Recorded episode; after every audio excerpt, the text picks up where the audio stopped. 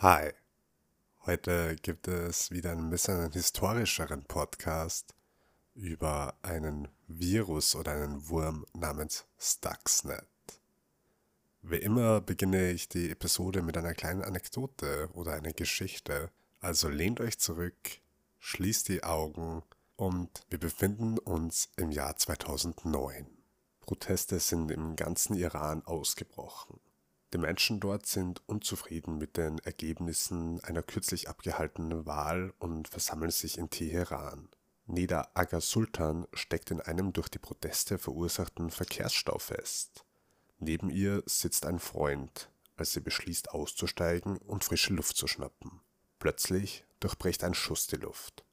Es ist der Schuss eines nahegelegenen Scharfschützen von der Regierung finanzierten Miliz. Neda fällt neben ihrem Auto zu Boden. Der Freund eilt zur Hilfe, doch es ist zu spät. Nedas Tod macht weltweit Schlagzeilen. Sie wird so zu einem Symbol im Iran, welches die Auseinandersetzungen gegen den neu gewählten Präsidenten repräsentieren. In den folgenden Tagen wachsen die Proteste an und werden noch gewalttätiger. 300 Kilometer südlich von Teheran befindet sich die Nuklearanlage Natanz. Dies ist das Hauptquartier des iranischen Nuklearprogramms, wo an der Entwicklung einer Atombombe gearbeitet wird.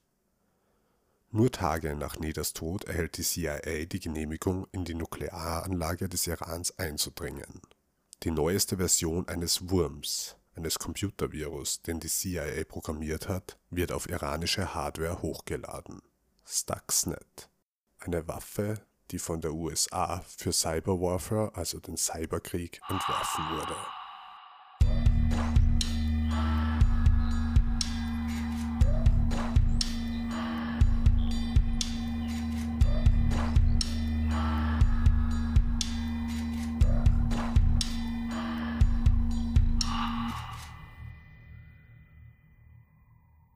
Ich muss mich jetzt gleich im Voraus ein bisschen entschuldigen, denn ich dachte, es gibt die Woche schon wieder das nächste Interview.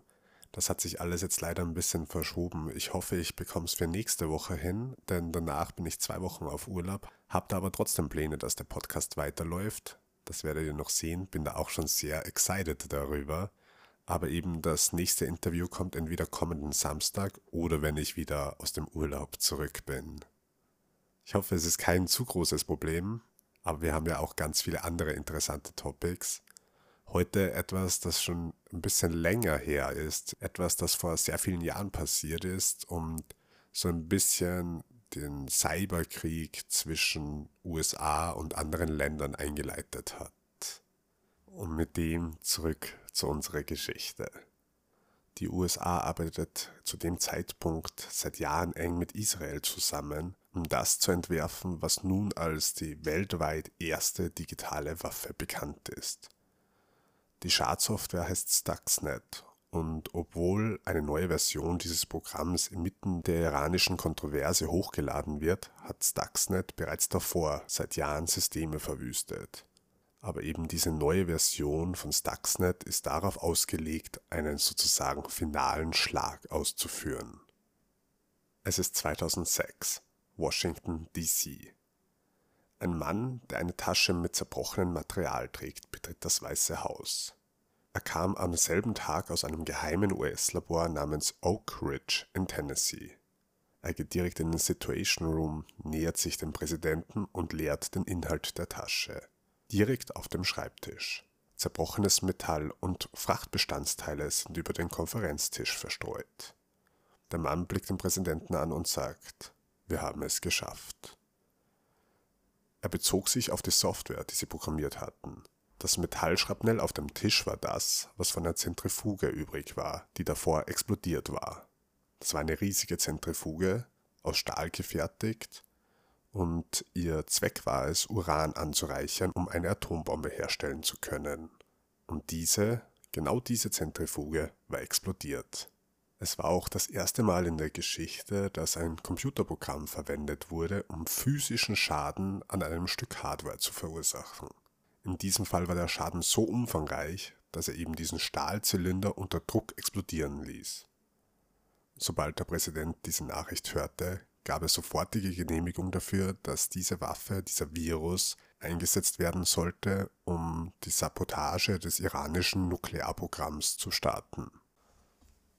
Also jetzt nochmal so als Zusammenfassung. Das ist ein Stück Schadsoftware, das 2007 geschrieben worden ist und einfach nur dazu eingesetzt wird, um Zentrifugen bzw. Hardware, physische Hardware zu zerstören, die für Nuklearprogramme verwendet wird. Die Aufgabe von diesem Virus Stuxnet war es, in die Computer einzudringen, die diese Zentrifugen modulierten und Ventile davon abzuhalten, sich zu öffnen. Wenn die Ventile dann geschlossen bleiben, führt es dazu, dass sich irgendein Gas verfestigt, Uranhexafluoridgas heißt das, was wiederum dazu führt, dass die Zentrifuge außer Kontrolle gerät und im Endeffekt explodiert, weil der Druck einfach nicht abgebaut werden kann. Dadurch wird eben dann physischer Schaden an der Ausrüstung selbst verursacht und außerdem wird Uran verschwendet, was der Iran in dem Moment nur begrenzt zur Verfügung hatte. Aber wie kommt dann diese Software auf die iranischen Anlagen?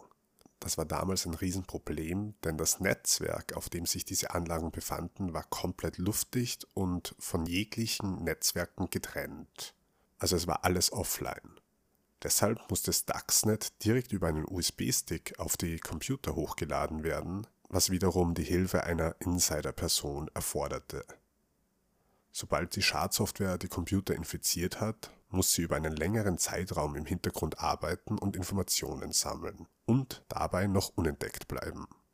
Da kommen wir wieder darauf zu sprechen, dass es wichtig ist, nicht einfach irgendwelche USB-Sticks an euren Rechnern anzuschließen. Während Stuxnet in den ersten zwei Jahren dann heimlich auf den Systemen im Iran operierte, zeigten aber Berichte, dass obwohl eben dieser Virus effektiv beim Verlangsamen des Fortschritts war, der Iran irgendwie nicht gestoppt werden konnte und Stuxnet einfach nicht effizient genug war. Deshalb wurde dann einfach noch weiterentwickelt, Stuxnet noch besser, noch effektiver zu machen. Wir haben ja schon mal über Zero Days gesprochen. Das sind Schwachstellen, die keiner kennt, die mit Millionenbeträgen gehandelt werden und während die erste Version von Stuxnet eine dieser Zero Day verwendete, hatte die zweite Version dann schon vier Zero Days im Arsenal und konnte dadurch dann viel effizienter, schneller und geheimer arbeiten. Dies ist außerdem das erste Mal in der Geschichte von Malware, dass irgendein Wurm ever so viele Zero Days auf einmal verwendet hat.